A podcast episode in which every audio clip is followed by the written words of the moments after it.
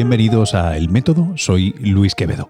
En el episodio de hoy tenemos a un autor con nosotros, a un matemático, a un educador, un profesor y también un concursante de televisión. De hecho, nos conocimos en Vallacrack, el eh, ahora ya pasado concurso de quién es el más inteligente, quién es el que mejor puede usar su cerebro que emitimos en televisión española empezando en septiembre de 2019 y presentado por Roberto Leal. Si no lo habéis visto, yo os animo muy mucho a ver al menos el primer episodio, el primer capítulo en streaming, lo tenéis siempre en a la carta de televisión española.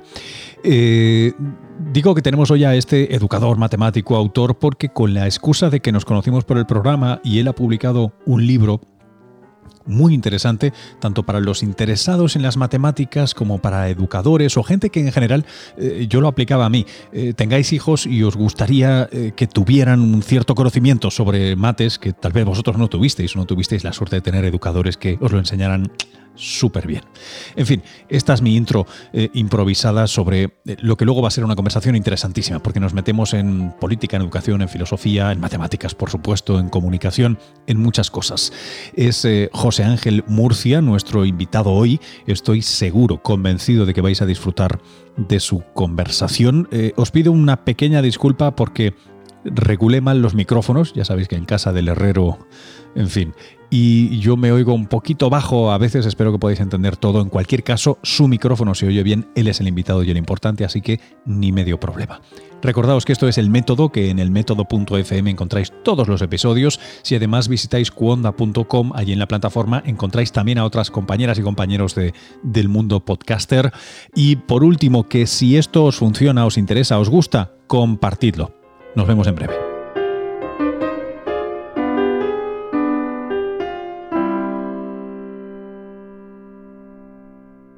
Bienvenido, José Ángel, ¿cómo estás? Pues estupendamente, encantado de estar ahí contigo, Luis. Siempre pedimos en este podcast a los invitados que se presenten. Eh, júzgalo holgazanería o, o una oportunidad. Pues mira, mi nombre es José Ángel Murcia y como mi nombre indica, soy de Murcia. Estudié matemáticas y en aquella época, pues yo entré en el 95, se esperaba que yo fuera profesor de secundaria porque era lo que hacía, era lo más probable, hablando en probabilidad frecuentista. Y así fue, o sea, más mal que bien, no terminaba de querer y, acabé siendo profesor de secundaria y estuve allí 10 o 12 años. Y todo cambió por culpa, suelo decir, por culpa de, mi hija mayor, que nació en 2008 y que me hizo ver que, que, los niños aprendían de una manera que no era la que yo estaba viviendo en el aula de secundaria. Aprendían vivenciando, experimentando, interactuando con su entorno y, yo eso no se lo ofrecía a mis alumnos, que al contrario me veían llegar por el pasillo y me decían, jo, que toca mate. Y, y ese fue el primer cambio, ¿no? El, decir, vale, lo que te falta a ti justamente es que toques las mates, ¿no? Y de ahí surgió el ir investigando sobre cómo aprenden los niños, sobre cómo aprendemos matemáticas. Yo tenía muy poca formación metodológica en educación y, fui haciendo pues, mis lecturas, mis cursos y me abrí un blog respondiendo a mis alumnos justamente con el asunto de tocamates. Y, y eso fue lo que lo cambió todo, porque ahí me empezó a llegar mucho más feedback de gente que llevaba mucho más tiempo metida en esto. Y, y la cosa se me fue de las manos rápidamente. O sea, cambié, todo cambió, me fui a, a, una plaza de profesor asociado en la Facultad de Educación, empecé a dar formación a maestros, formación continuada en centros, y, y este interactuar con maestros, sobre todo de infantil y primaria, también cambió más mi percepción, en este caso, de lo que ocurría en las aulas, porque yo ya estaba dando clase a, maestros en formación inicial. Y, ya digo, y, llevo pues desde entonces, que sé que yo fue por, por 2010, pues llevo nueve años metido a saco en, cómo enseñamos matemáticas en infantil, en primaria y en menor medida, pero también en secundaria. Mm. Eres algo así como un metaeducador o un metaprofesor, ¿no? a mí me gusta a los profesores. Me gusta metamaestro, sí, sí. sí, pero vamos, en realidad no soy maestro, así que eso es lo que me faltaría. Y de hecho, es de las cosas que le he hecho en falta al, sistema educativo eh, eh, español, ¿no? Que le falta eh, una formación metodológica o algo parecido a lo que se hace en algunos países, sobre todo del Cono Sur, en el que los futuros docentes de matemáticas pasan sí o sí por años de algo, mm, algo específico que tiene que ver con, el magisterio, con, con ser maestros, con aprender a enseñar esencialmente, no una asignatura optativa ni un máster cuando acaben su, su grado yo iba a hablar de matemáticas. Pero no, no, sino que pasan, pues en Uruguay, en Chile, pasan primero por una escuela de magisterio y luego ya es cuando se forman en, matemáticas y luego cuando hacen sus eh, estudios de posgrado. Pero esa, esa fase previa en la que convives con personas que van a enseñar cualquier cosa, eh, lo he hecho en falta en el sistema en el sistema en el que estoy. Eh, porque yo soy un gran ignorante de esto, yo me acabo de trasplantar al país. ¿Cómo funciona el sistema ahora? ¿Cómo se forman los eh, profesores? Pues yo te diré que funciona mejor ahora que, cuando me tocó a mí. ¿no? Porque claro, yo por ejemplo hice la licenciatura en matemáticas eh, y luego hice el CAP. El CAP, claro. El, famoso CAP. Sí, sí, que además es muy gracioso porque se llama igual que el curso que dan los futuros conductores de camiones, que también se llama CAP. Entonces, cuando estás en la, en la autoescuela y dices, Teo, eh, estoy haciendo el CAP, te dicen, ah, ¿vas a conducir camiones? No, no, el, otro CAP. Em, en aquella época era, pues, era, era un cachondeo. Ahora hay un máster que ya, pues, ya suena algo más, y que dura año y medio y que implica sí o sí eh, meses de prácticas, que yo desde la facultad sí que he tenido alumnos del máster eh, a los que he tenido que tutorizar en sus prácticas largas en centros de secundaria es algo, ya es más, ya es más extenso, ya, no hay opción de hacerlo eh, como alguno lo pudimos hacer en cuestión de semanas, es cuestión de año y medio, y luego el famoso TFM, estos que tan denostados estuvieron por nuestros políticos que se los cargaron, pero no desde la política, sino desde el alumnado. Y, y que, y que ese máster, ese, ese trabajo fin de máster, pues también implica que que sabes investigar sobre el tema, pero claro, realmente yo con lo que me quedo es con, con, la, con la, necesidad de, esta vez sí, de hacer unas prácticas, una memoria de prácticas y ensayar y ponerte a prueba con algo que, que al final tú siempre vas a acabar aprendiendo en contacto con los alumnos.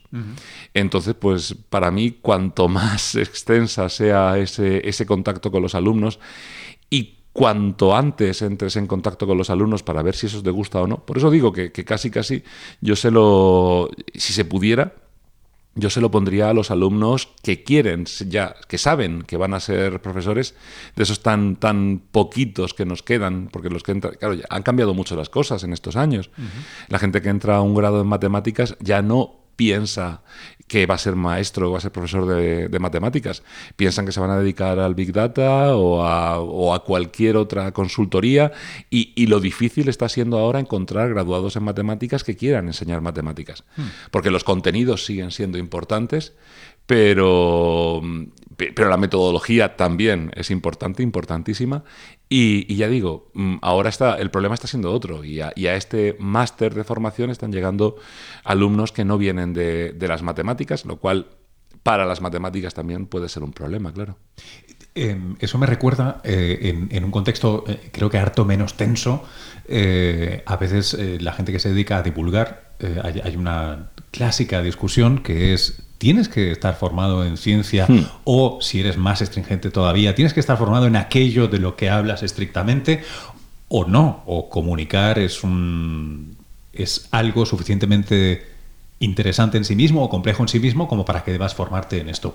Por un lado, eh, me da la sensación de que leo dos los dos lados en lo que tú estabas contando, porque tú contabas por un lado qué difícil es encontrar gente de matemáticas que quiera hacer esto y por otro lado qué importante es que la gente se forme como buenos formadores en matemáticas o entiendo que en, casi cualquier cosa. Eh, ¿Es distinto o particularmente importante en matemáticas? A ver, eh, ese estamos abriendo un melón interesante, Luis. Dale, dale. a ver, yo con respecto, ¿verdad? Con respecto a, la comunicación, que, es esencial. O sea, un, buen profesor tiene que ser un buen comunicador. Claro. Entonces, eh, con respecto a la comunicación, yo creo que hay una, hay una solución que es la que se está implementando y, que para mí es una solución que no nos va a valer para, para el tema, para mi tema que, es la de los equipos interdisciplinares. Quiero decir, yo mm. creo que, que la comunicación de la ciencia se debe hacer con equipos diversos, porque eh, lo que tú estás contando, pues te tiene que entender el de al lado, antes de que lo puedas contar, lo puedas divulgar, te lo tiene que entender el de al lado. Entonces, tener a gente diversa y que tiene distinta formación, me parece, me parece que es un muy buen principio, muy buen principio. Claro, en el aula lo que nos vamos a encontrar es que eh, por, fuerza va a ser una única persona. Normalmente, sí. Entonces, claro, ese, ese único profesor que tiene que, que no va a ser. A ver, eh, eh, estamos, porque nos estamos centrando en lo que es la clase. Evidentemente, no hay un único profesor, los, alumnos de. de aprendizaje hoy en día exactamente. Entonces, buscar la diversidad por ahí está muy bien. Centrándonos en la pregunta que, me hacías, eh, yo creo que conocer los contenidos es esencial. Si no sabes más matemáticas que las que tienes que enseñar, mm. estás muy pegado. Claro pero, pero no solamente porque te puedan preguntar, sino por la otra parte que implica aprender matemáticas. Yo hay veces que pienso que estoy muy centrado en las matemáticas y, y que la gente se aburrirá de oírme hablar todo el rato de matemáticas, pero claro, es que hay algo muy específico en las matemáticas que, es lo que hace que, por ejemplo, lo que comentábamos hace un momento, que los alumnos del grado de matemáticas o de los dobles grados que se están haciendo ahora eh, sean tan, tan deseados eh, por las empresas no para hacer nada matemático, sino para hacer cosas que están en otros aspectos, en otros ambientes. Quiero decir, ¿por qué un graduado en matemáticas, sea o no sea máster en, lo que sea, eh, tiene cabida en casi cualquier negocio tecnológico, eh, de construcción, de consultoría, de cualquier tipo económico. Desde luego no es por los contenidos de matemáticas. Eh, es porque esa persona ha profundizado, ha, resuelto problemas de otras áreas, los ha eh, separado en sus partes más, más pequeñas, ha optimizado, ha aprendido recursos de pensamiento que le van a ser útiles para cualquier otra cosa. Y claro, la pregunta que me hago yo y a donde yo quiero llevarlo todo esto es, ¿y por qué no se profundiza antes cuando estás estudiando matemáticas? ¿Por qué muchas de las personas que nos están oyendo ahora mismo siguen creyendo que las matemáticas eran una colección de procedimientos de cálculo? Eh, fantástico que lo saques porque eh, eh, a mí me hace gracia yo a veces en, la parte de, personaje público, si quieres, eh, me vienen no pocos padres y madres preguntándome, oye, ¿y qué, qué, debería estudiar? ¿no? O gente joven que se lo plantea de instituto de ¿qué, debería estudiar. Y cuando la gente no tiene una respuesta ya eh, motu propio, no tiene claro, qué es lo que quiere, siempre les digo que o matemáticas o física. Porque son las únicas dos que me parece que son el, el gimnasio mental más completo que te puede dar una facultad. Claro, y, esa, y claro, y, a lo que se van a dedicar Luego haz lo que quieras. es ajeno a los contenidos que están trabajando. Es tu forma mental. Es, sí, da, forma a la mente. Es un, sí, el, ejemplo con el gimnasio está muy bien traído, efectivamente. Entonces, claro, un, volviendo a la pregunta que me hacías, ¿un comunicador debe saber de lo que está comunicando? Sí, algo. Eh, debe saber comunicar. Un profesor debe saber sin duda, de lo que está contando, también porque haya hecho esa gimnasia de la que estamos hablando, pero también debe saber comunicar. Tiene que tener también, y no solo comunicar, tiene que tener todos los recursos metodológicos, eh, tecnológicos, todo eh, de adaptación a, saber lo que hay hoy en el aula, a saber las dificultades de lo que está enseñando, pues eh, algo que, que debería o que cubre el campo de la didáctica a, conocer el desarrollo mm, psicológico, evolutivo de, las personas con las que va a tratar, de todo eso también tiene que saber. Eh, José Ángel, que me estás hablando de tantas cosas, hay que estudiar tanto para saber estas cosas. Digo en serio, ¿eh? no, ni medio cachondeo. Eh, que tengo todo el rato, la tenía preparada por ahí para hacértela más adelante, pero sale ya la pregunta. el tipo de personas que creo que encajarían, ¿no? que harían check, check, check a muchas de las cosas que estás diciendo, eh, sin demérito de todos aquellos que están ya ejerciendo. una de dos. O creo que eh, o bien no tienen estas características que, tú dices, o bien si las tienen, claramente no los estamos tratando o reconociendo como, como deberíamos, porque es mucho nivel. Realmente es, mucho nivel. Eh, y de nuevo, hace falta mucho nivel para hacer muchas cosas, pero para educar sí, eh, de manera rigurosa y seria, eh, me parece, y, y, perdona que volvamos, me ponga en plan cuñado, pero es que, claro, es que educar es una cosa muy seria que requiere mucha preparación y luego requiere un agradecimiento, una celebración de la tribu eh, fundamental. Y entonces me gustaría un momento atacar a la cola de ese problema, que es... Claro, tú me dices que eso es lo que debería hacer la gente que se forma. Sí, bueno, y no, y no hemos dicho tener empatía u otras que, son importantísimas, ¿no? Claro. Pero es, pero ¿y cómo incentivo yo a esta gente que pueda irse a programar para Netflix o hacer Big Data para cualquier consultora a que sean buenos educadores. Hay, hay un ejemplo tremendo. Mm, puede, puede ser coyuntural, pero no, no debe serlo, porque ya lleva demasiados años funcionando muy bien, que es el ejemplo de Singapur. En Singapur, oh. en los años 60, claro, Singapur suena a... El padre de Singapur. Bueno, pero tiene un nombre y un apellido detrás. Claro, por supuesto. Eh, entonces, claro, allí lo que se hizo fue un trabajo muy interesante eh, al hilo de, oye, vamos a salir del, agujero mm, económico en el que estamos, que somos un país que correlaciona con Filipinas. Claro, y, además que no tenemos territorio y el turismo aquí era marginal en aquella época.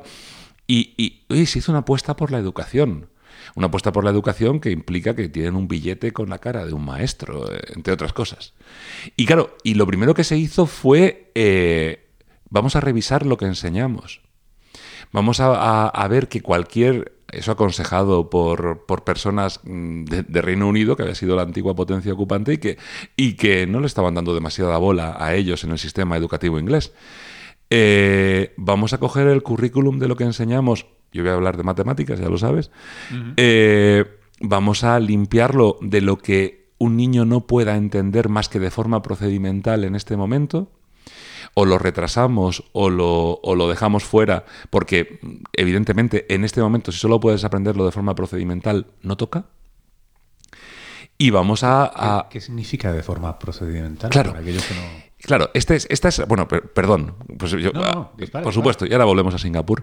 A ver, eh, hemos aprendido, y, es un punto de ruptura en, la educación, en, nuestro proceso de aprendizaje, en nuestro mismo, a hacer muchísimos procedimientos, estoy pensando casi todo el rato en cálculo, porque es ese agujero negro que se come la mayor parte del tiempo escolar, hemos aprendido a hacer procedimientos, a ejecutarlos, eh, sin conexión con el para qué sirven, sin ninguna relación con nada, eh, aprendemos a ejecutarlos y luego los ponemos en práctica en la resolución de problemas. Es decir, lo de aprenderse el tipo de solución al tipo de problema, el algoritmo, la receta. Claro, sí, hemos aprendido a hacer montones de algoritmos, esto se hace así, esto se hace asado.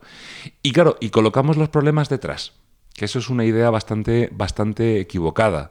Pero en cuanto me llegue un problema competencial, de esos de los que vienen en las pruebas PISA, de esos de los que se pusieron de moda desde Singapur hasta el resto del mundo, estos problemas que tienen que ver con el mundo real, en el que hay abundancia de datos, hay incluso datos que sobran, hay, eh, se van incorporando situaciones nuevas a lo largo del problema, pues yo me voy a sentir terriblemente, mm, te, diría incluso estafado, porque yo sé hacer procedimientos, pero yo no sé resolver problemas. Tú sacabas buenas notas y sin embargo no consigues resolver, resolver esto, que es, una situación que se da, por cierto, mucho, eh, bueno, no sé si se sigue dando, asumo que sí, pero se daba mucho en el cambio de la educación secundaria a la educación superior. ¿no? Hay gente que tenía expedientes maravillosos que llega a la Facultad de Ciencias, yo, me formé en, ciencias, y algunos siguen maravillosamente navegando y otros se pegan contra la pared de una manera épica porque son incapaces de eh, comprender qué se les pregunta o intuir eh, posibles resoluciones a problemas, porque básicamente... Claro, habían, habían conseguido estandarizar todos los procedimientos que resolvían cada tipo de problema,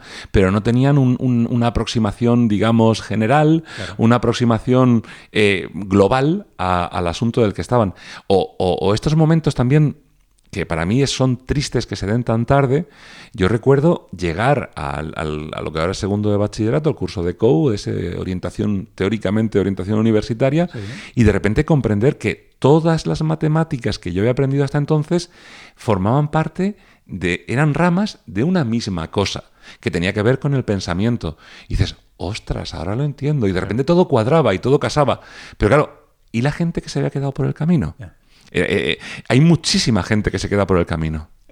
Hay una cosa, por eso, lo digo porque a veces, no, digo que sea tu, punto de vista, pero a, veces em, quien, quien señala estas, estas faltas, ¿no? o que se podría hacer distinto, se podría hacer como en Singapur, o como te permitiría triunfar en, los exámenes de PISA, en las pruebas de evaluación de PISA, como si lo hubiéramos hecho mal hasta ahora y la manera correcta, ¿no? la, ortodoxa de hacerlo sería esta que es la buena, que es la que te permite pensar, ser mejor ser humano, etcétera, etcétera. Y yo a veces me planteo si em, somos un poco cainitas con esto, ¿no? Hmm. Em, sí, desde luego, cainitas somos.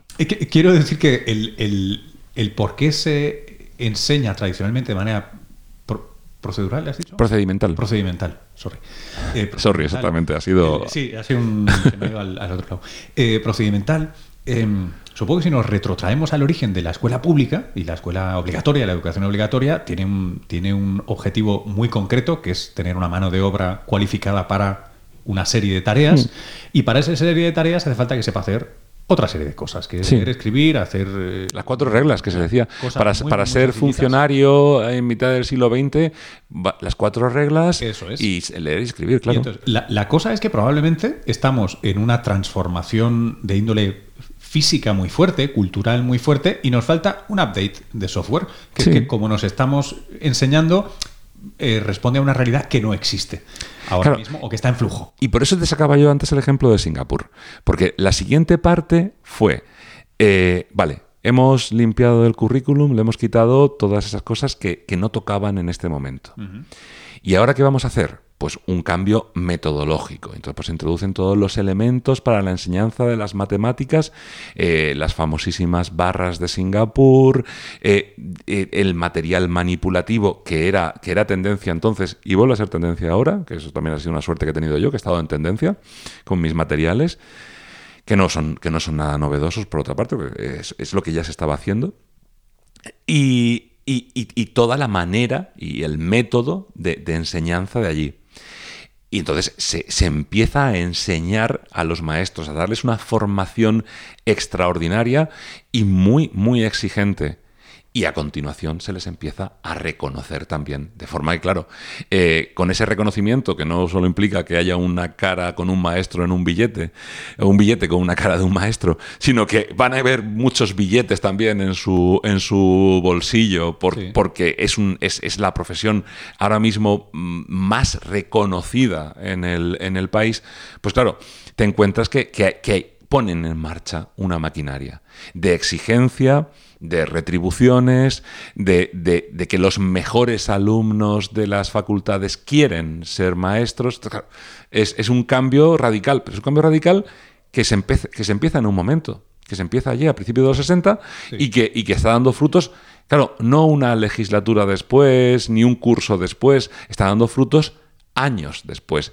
Que esa es la cuestión de los tiempos, que es tan, tan complicada, pero Oye, si queremos llegar a otra cosa y, nos damos cuenta o creemos, puede que sí, puede que no, porque es que además cuando, cuando lees las leyes educativas, ahora pronto tendremos otra ley educativa nueva, hace ya mucho tiempo que el bloque 1 de las leyes educativas contiene estas ideas de las que yo estoy hablando. Esto no es, esto no es algo que yo estoy diciendo.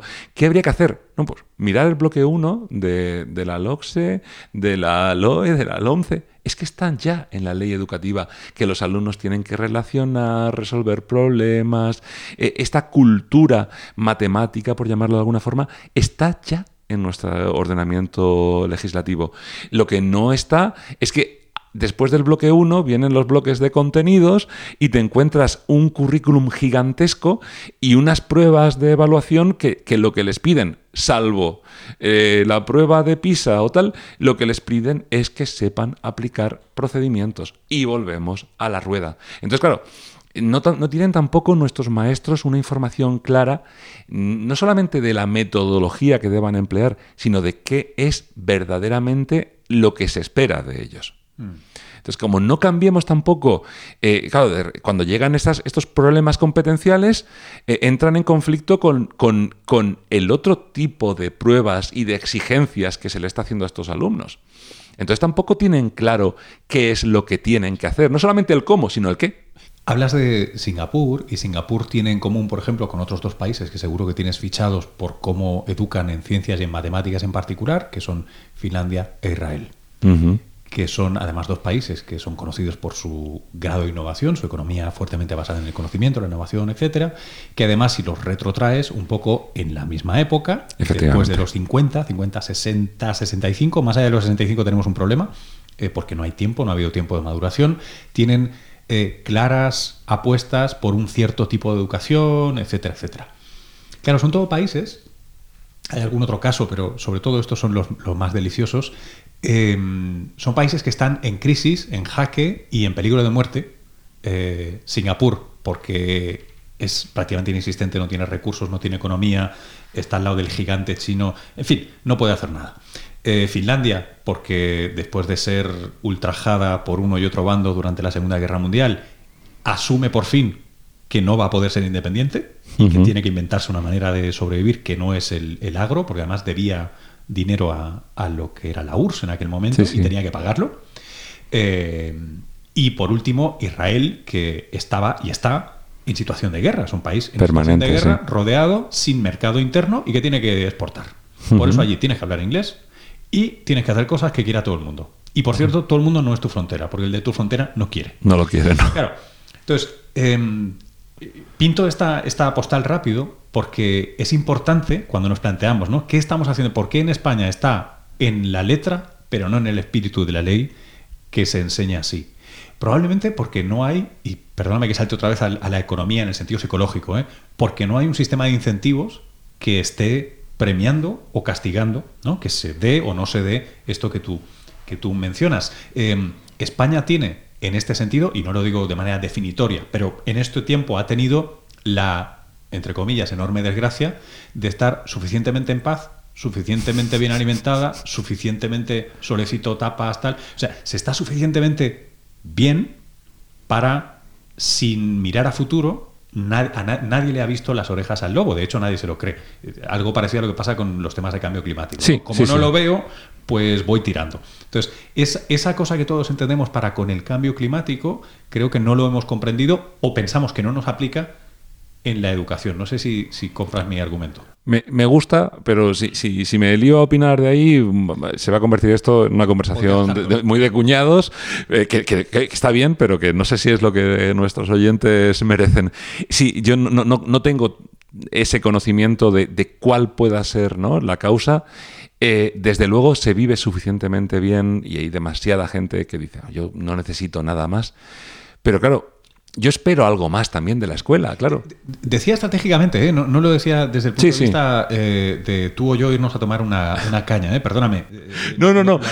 A, nivel, a nivel estratégico, desde luego. A, nivel político, quiero decir, y de, Estado. por ejemplo, aquí tú hablas de, Singapur, donde ha habido un, un, strongman, no, no ha sido una democracia claro, que en nombre. Finlandia, de hecho, tuvo dos presidentes durante muchísimo tiempo porque fue no una dictadura, pero estaba en una situación muy comprometida y, tenía un ordenamiento que hoy día tal vez nos parecería raro. Israel, en fin, si quieres lo vamos, no, destapemos, no abremos ese melón, pero vamos, también tiene eh, ha, sido lugar particular, pero es que aquí en España hubo una dictadura durante cuatro décadas y a esa dictadura no le dio por no le dio por ahí. Eh, por tener esa visión estratégica. ¿eh? Efectivamente, sí, sí. Pero bueno, oye, que si ahora lo queremos, vamos a por ello. Ahí está. Vamos a por ello. Y, oye, y hay ejemplos de, gente haciendo cosas maravillosas que dices, entonces, entonces todo mal. No, no, no, para nada. O sea, hay muchísima gente haciendo cosas súper interesantes, pero claro, que, igual eh, no, es que no se les retribuya solamente, sino que, necesita esa gente también, eh, no es que lo necesiten ellos, sino que necesitamos los demás que se les visibilice. Porque se están haciendo cosas muy, muy potentes desde escuelitas eh, en sitios mm, periféricos o ultraperiféricos. Yo, hay, hay, hay unos maestros loquísimos, maravillosos en Canarias que están aplicando y, que está trascendiendo, y sobre todo está trascendiendo hacia Latinoamérica por la conexión canario-Latinoamérica, que es el método OA-OA, que tiene un nombre además muy, muy apropiado para ser canario.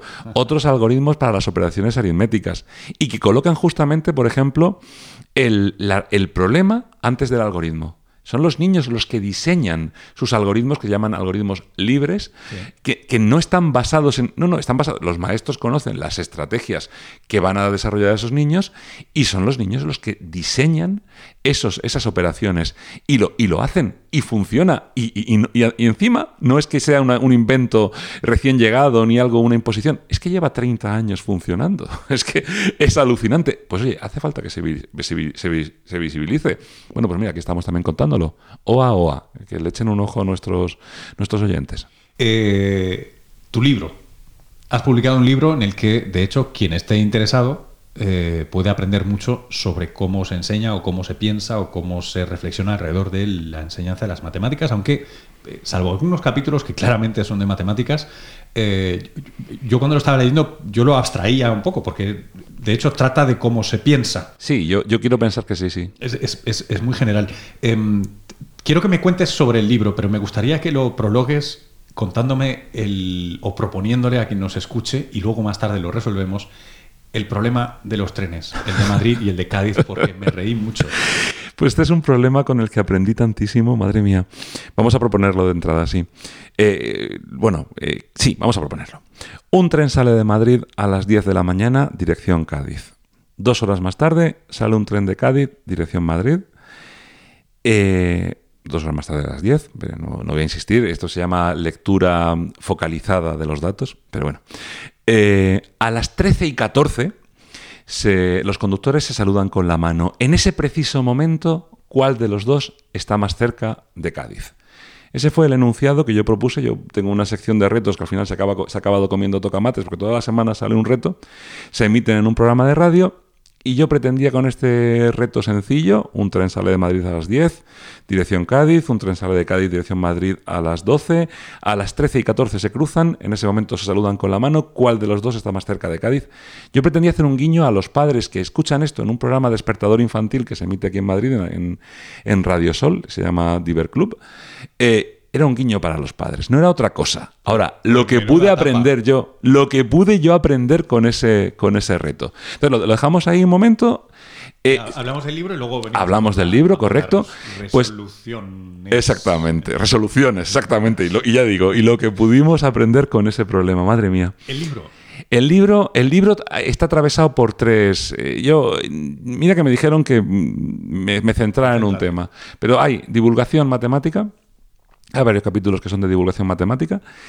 Hay varios capítulos que buscan que nos reconciliemos con las matemáticas que hicimos en la escuela, quien más y quien menos de una manera u otra, sea o no sea educador.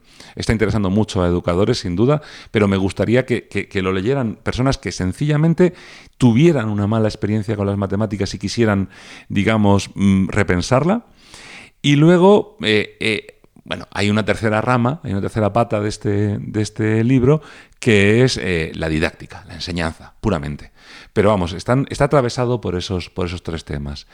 Está mm, lleno de, propuestas, de ejercicios, traen soluciones, el de los trenes también, y, parte, pues igual, parte de mi propia eh, experiencia de alumno que sacaba muy buenas notas, vaya por Dios, pero que no conectaba una cosa con la otra hasta un momento, mm, eh, oye, con suerte, estoy contentísimo de de repente de entender de qué iba todo esto, entender de repente que todo esto iba de pensar.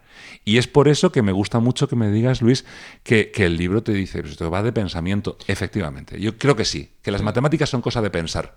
Y entonces si nos interesa pensar, pues podemos pensar en matemáticas, podemos pensar en física, podemos pensar en historia, en economía, en todo, porque nos interesa pensar. Pero sí, ese- esas son las tres eh, mm, que tenía a lo mejor haberme centrado solamente en una. Bueno, pues para la próxima, pero de momento me he ido. Y, está pensado para adultos, o sea, no, no para niños, aunque habrá que hacer algo.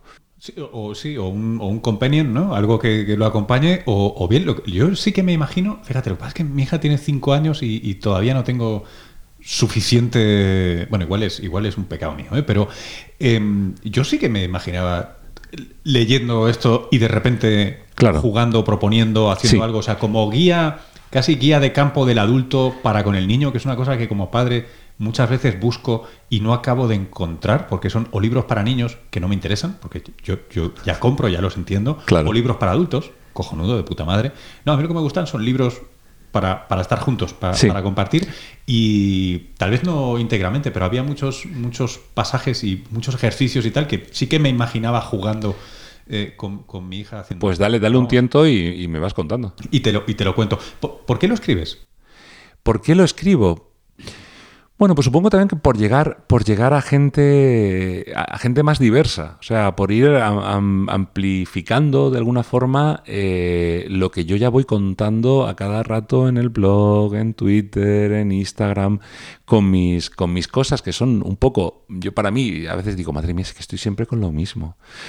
Entonces, pues por llegar a otras personas, por un lado, y por otro lado, porque estaba ahí. Es que eh, yo, yo he escuchado a tantos autores diciendo, es que tenía un libro. Pues sí, es que tenía un libro, no, no. había, había, que- había que sacarlo. Estaba aquí atravesado. Y, y además es que ha quedado tan bonito con las ilustraciones de Cristina Daura, una edición La- la verdad es que preciosa que, han hecho los de Nórdica y Capitán Swing. Eh, algo, algo fantástico. Y, y un poquito para expiar, que no sé si haces tuyo, pero al menos de tu colectivo, una de las líneas que te he leído por ahí que, que dice que cu- cuántos, cuántos profes de mates hemos enviado a alumnos a la Facultad de Letras. Sí, yo además ese, es que cada día, cada día lo tengo más claro. La Facultad de Letras, que es maravillosa. ¿eh? Maravillosa, sin, Sin duda. embargo. Pero ¿cuánta gente va por ahí sintiéndose mal con las matemáticas? Yo busco de verdad con ese libro eh, eh, un ajuste de cuentas con las matemáticas de la escuela. Decir, oye, esto es lo que aprendiste, no está nada mal. Al contrario, está muy bien. Pero resulta que esa pregunta que dejaste de hacer porque viste que era impertinente de esto para qué sirve, pues mira, también trato de responderla, ¿no? Esto sirve para todas estas cosas y para muchísimas más. Y por eso, y por eso entran los temas de divulgación y por eso entran todos los otros temas de, más allá de la enseñanza. Porque es que resulta que esto que aprendimos a hacer de forma, puede, puede que procedimental o no, eh, tenía una utilidad que, que- es, que es tremenda. Es que al final hay, hay una sensación que, que yo no sé cómo se vivirá con la culpa de, madre mía, se me daban mal las matemáticas, la sensación de que de, abrir el periódico, abrir internet y ver que todo son matemáticas. O sea, no- nos regimos por algoritmos. Es que de- deciden nuestra vida los algoritmos. ¿A quién, te vas a cruzar en Tinder o en una red social? ¿O qué mensajes vas a leer? ¿Qué te va a llegar? ¿Qué información te va a llegar? Está decidido por algoritmos. Vaya, pues deberíamos saber un poco, por lo menos deberíamos llevarnos un poco mejor con las matemáticas para ver si, si el karma este del algoritmo nos, nos mejora también. Pero bueno.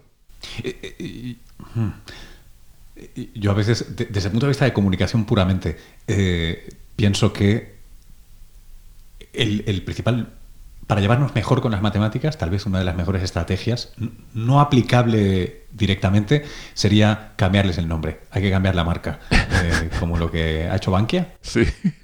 bueno, Habría no le ha ido mal. La marca.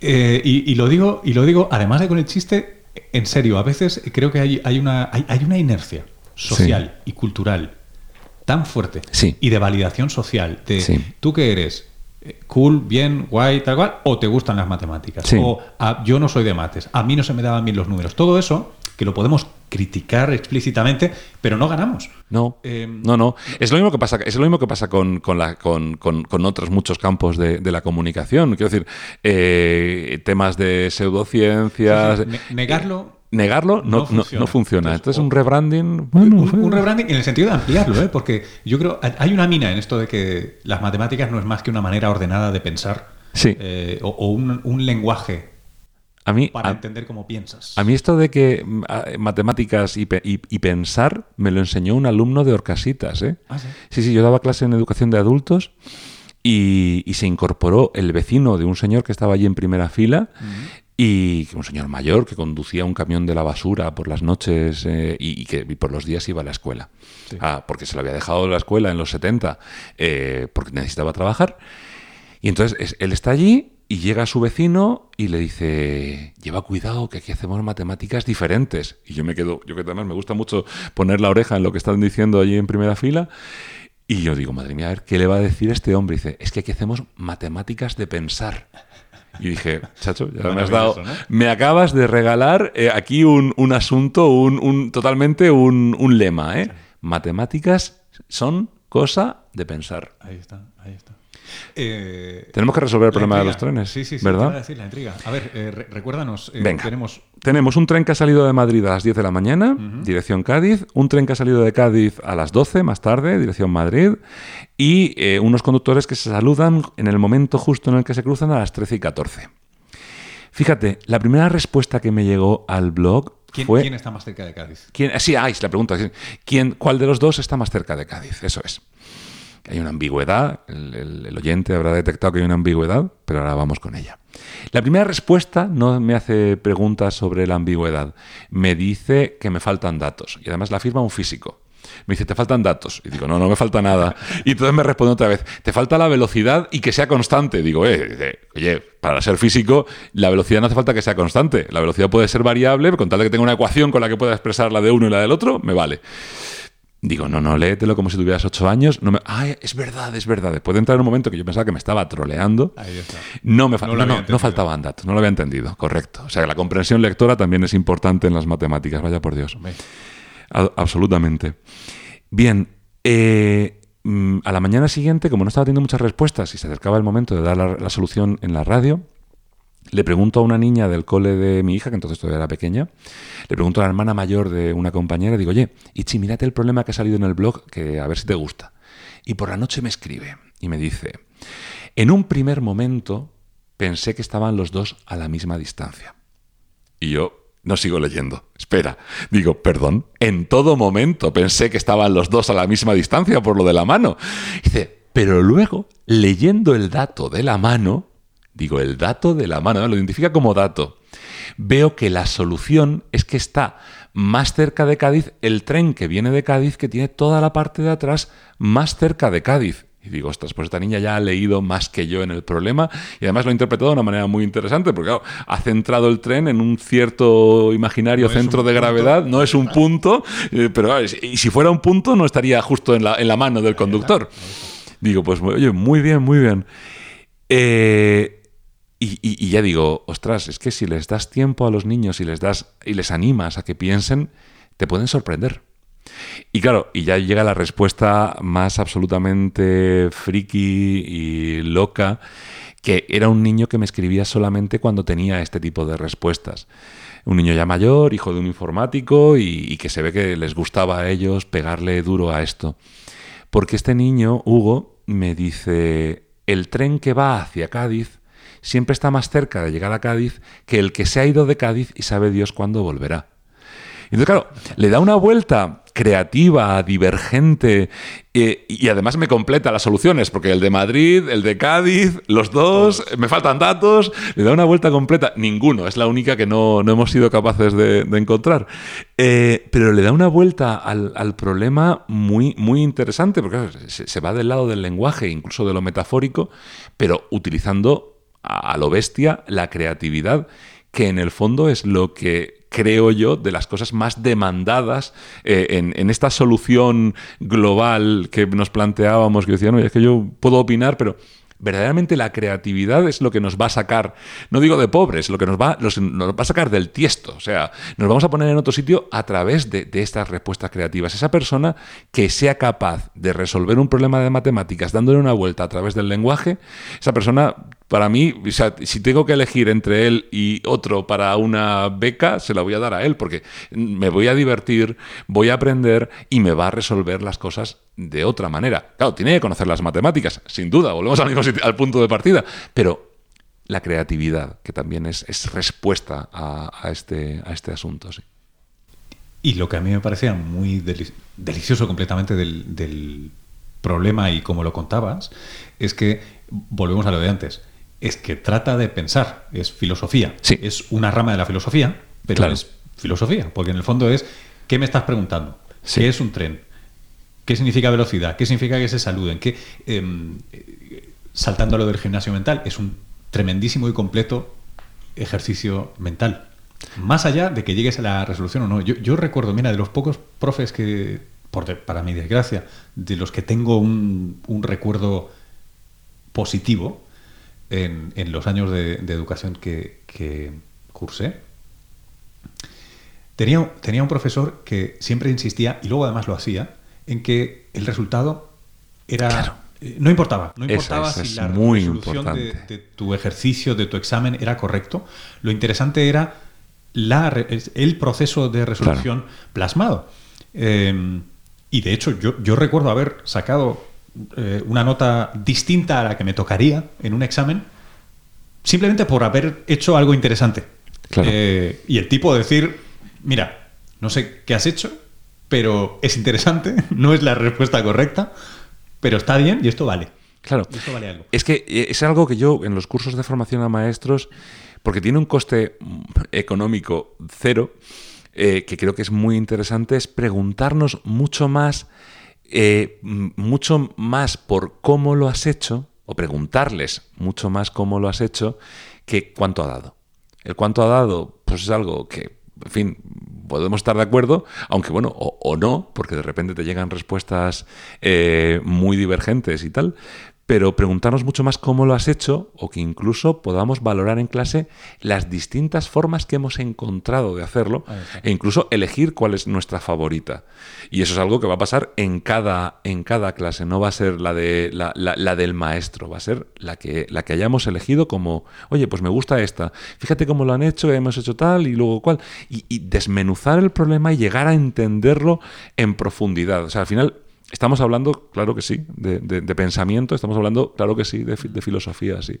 Y, y yo- hay una cosa que me, que me gusta mucho del el cole al que va mi hija, que es, eh, a pesar de que su madre es científica y su padre también, eh, me enamoró cuando me dijeron que no tenían ningún énfasis en el STEM, que les daba igual la ciencia y las matemáticas, pero, y había un pero fundamental, tienen un huerto y en ese huerto cultivan. Y en el huerto que cultivan, tienen ellos y ellas que calcular cuánta tierra les hace falta, cuántas plantas caben, cuánto. Y me encantó que para ellos eh, gran parte de las competencias de pensamiento abstracto, matemático, son siempre transversales, Claro. nunca son explícitas. No le- eh, en los primeros cursos, ¿eh? tiene Claro, cinco claro. años. Nunca va de eso. Y de hecho lo aplican con el inglés. Aquí tampoco hay clase de inglés. Aquí hay algunos profes que solo hablan en inglés. Y, y mira, en, en inglés se dio ese cambio, se dio ese cambio con respecto a la manera en la que se enseñaba en, en la generación anterior, y es que se empezaba por, por, por- por la gramática, Los pronombres. se empezaba, claro, se empezaba por la gramática, se empezaba por el vocabulario, y, y ahora se empieza por el uso. Claro. Pues lo Eh, mismo con las matemáticas. Yo favor. creo que se puede hacer lo mismo, empezar a usar las matemáticas y luego y luego darle y luego darle más más énfasis porque evidentemente la cosa se va a complicar, las matemáticas son difíciles porque son abstractas desde, desde muy principio, pero pero sin embargo hay un uso de las matemáticas que, que- que se hace y que ya tienen, ¿no?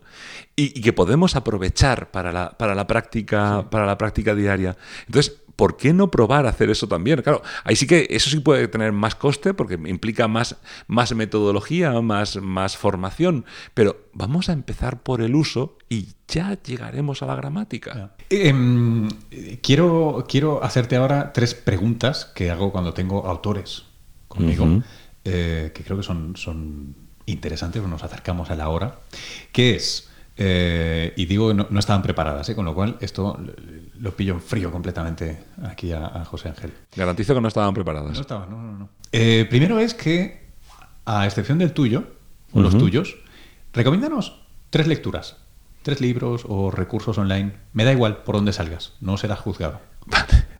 Bueno, eh, no tienen libro, pero ya he recomendado uno, que son los, los canarios estos estupendos, seguidores de Tony Martín, Oa Oa. Es, es, es basiquísimo. Tres libros, madre mía. Yo es que tengo un problema con las preguntas abiertas, Luis. ¿eh? Aquí me has, me has pillado mortalmente. A ver, yo me encantan por lo prácticos que son los libros de Javier Fernández Panadero. Ah. Eh, desde los primeros de, pues un profe de tecnología, que un divulgador de la ciencia también estupendo, y, hace una ciencia muy de andar por casa con experimentos, y, y no te sé decir ninguno concreto, cualquier libro de Javier Fernández Panadero, son, son verdaderamente, merecen mucho la pena. Y luego, pues un tercer libro, bueno, a mí, a mí me, cambió la vida eh, John Allen Paulos, eh, que es un clásico, además que inventó, el gran, el gran el que, más promovió la palabra del anumerismo, pues eh, de, los clásicos, era un matemático del periódico, el hombre anumérico, eh, o, los, o, los, otros más recientes, que ya pues, el hombre le da muchas vueltas a lo mismo, pero son igualmente muy divertidos, muy interesantes clásico, clasiquísimo. Sí, sí, el, el, Asimov de las matemáticas. Sí, sí, sí. Me permite, ¿no? bueno, bueno, sí, sí, sí. Sí, oye, qué bien. Oye, qué bien. Sí, sí, sí. Yo creo que está salvando las distancias, pero yo, creo que, bueno, lo he dicho yo, no lo has dicho tú. Vale, vale. me gusta, está bien dicho. Eh, te quedan dos preguntas más. Venga. Eh, cada vez más profundas. Eh, ¿Qué cosa de la que estabas convencido has descubierto que no era así? ¿Qué cosa que pues no, yo, yo también, yo creo que ya se ha dicho también. Eh, yo, yo ahora ya sé seguro que, la solución no es lo importante, que la solución que, lo, que, lo, importante es el cómo lo has hecho. Y, y, que lo importante es darles tiempo para que puedan reflexionar y darles los premios también de los que hablábamos antes porque puedan hacerlo. Entonces, claro, cuando un problema sale en el blog el viernes y se resuelve a la semana siguiente, o sale en la radio el viernes y se resuelve días después, y se van a leer las respuestas más ocurrentes, más interesantes, con tiempo para pensarlas, sin ansiedad por tener la respuesta rápida y pidiendo siempre, no voy a publicar ninguna respuesta que no venga explicada.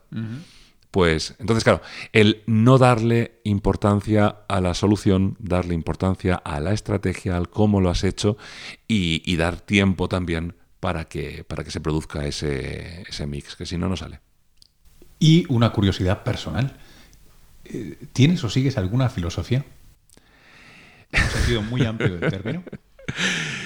Bueno, eh, eh, no he dicho que empecé a estudiar filosofía, en algún momento. ¿Cuánto, tiempo? Eh, estuve, pues, eh, estuve un curso completo eh, cuando estaba en cuarto de carrera y se me estaba atascando. volví de un año de Erasmus y estaba un poco atascado entre tercero, cuarto, quinto de matemáticas y empecé filosofía, pero para estudiar justamente la lógica. también me gustó mucho la filosofía antigua, la filosofía medieval. Mm, no te sabría decir sea, me acuerdo que yo era muy platónico, claro, como estudiante de matemáticas, yo era muy platonista eh, cuando estaba en COU, con 17, 18 años. era la edad. Eh, luego me salieron Platón y Nietzsche. Pues, eh, ya, ya, por entonces ya de repente empezó a gustarme mucho Nietzsche. Bien, más allá de esto, mmm, no, no sigo ninguna filosofía concreta. Eh, me gusta, me gusta, o sea, soy, un poco socrático, me gusta la mayéutica, me gusta también la duda metódica, eh, el método, estamos en el sitio adecuado para hablar de Descartes. Eh, no sé, mm, no, pero es que los empiristas también me decían mucho. Me, gustan todos. ¿A quién quieres más? ¿A papá o a mamá? Me gustan todos. vale.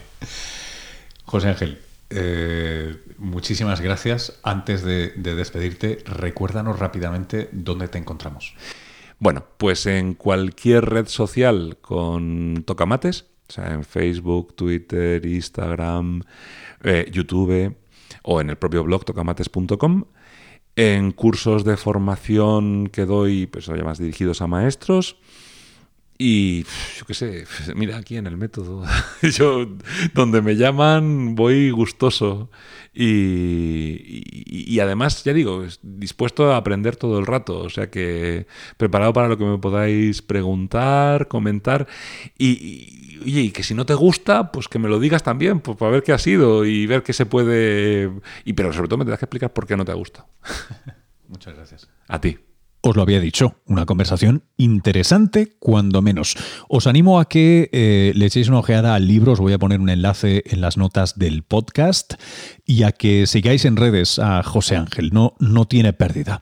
Eh, vamos a ver si, si consigo fichar a otros de los concursantes de Vaya Crack aquí, porque muchos y muchas tienen historias que contar maravillosas.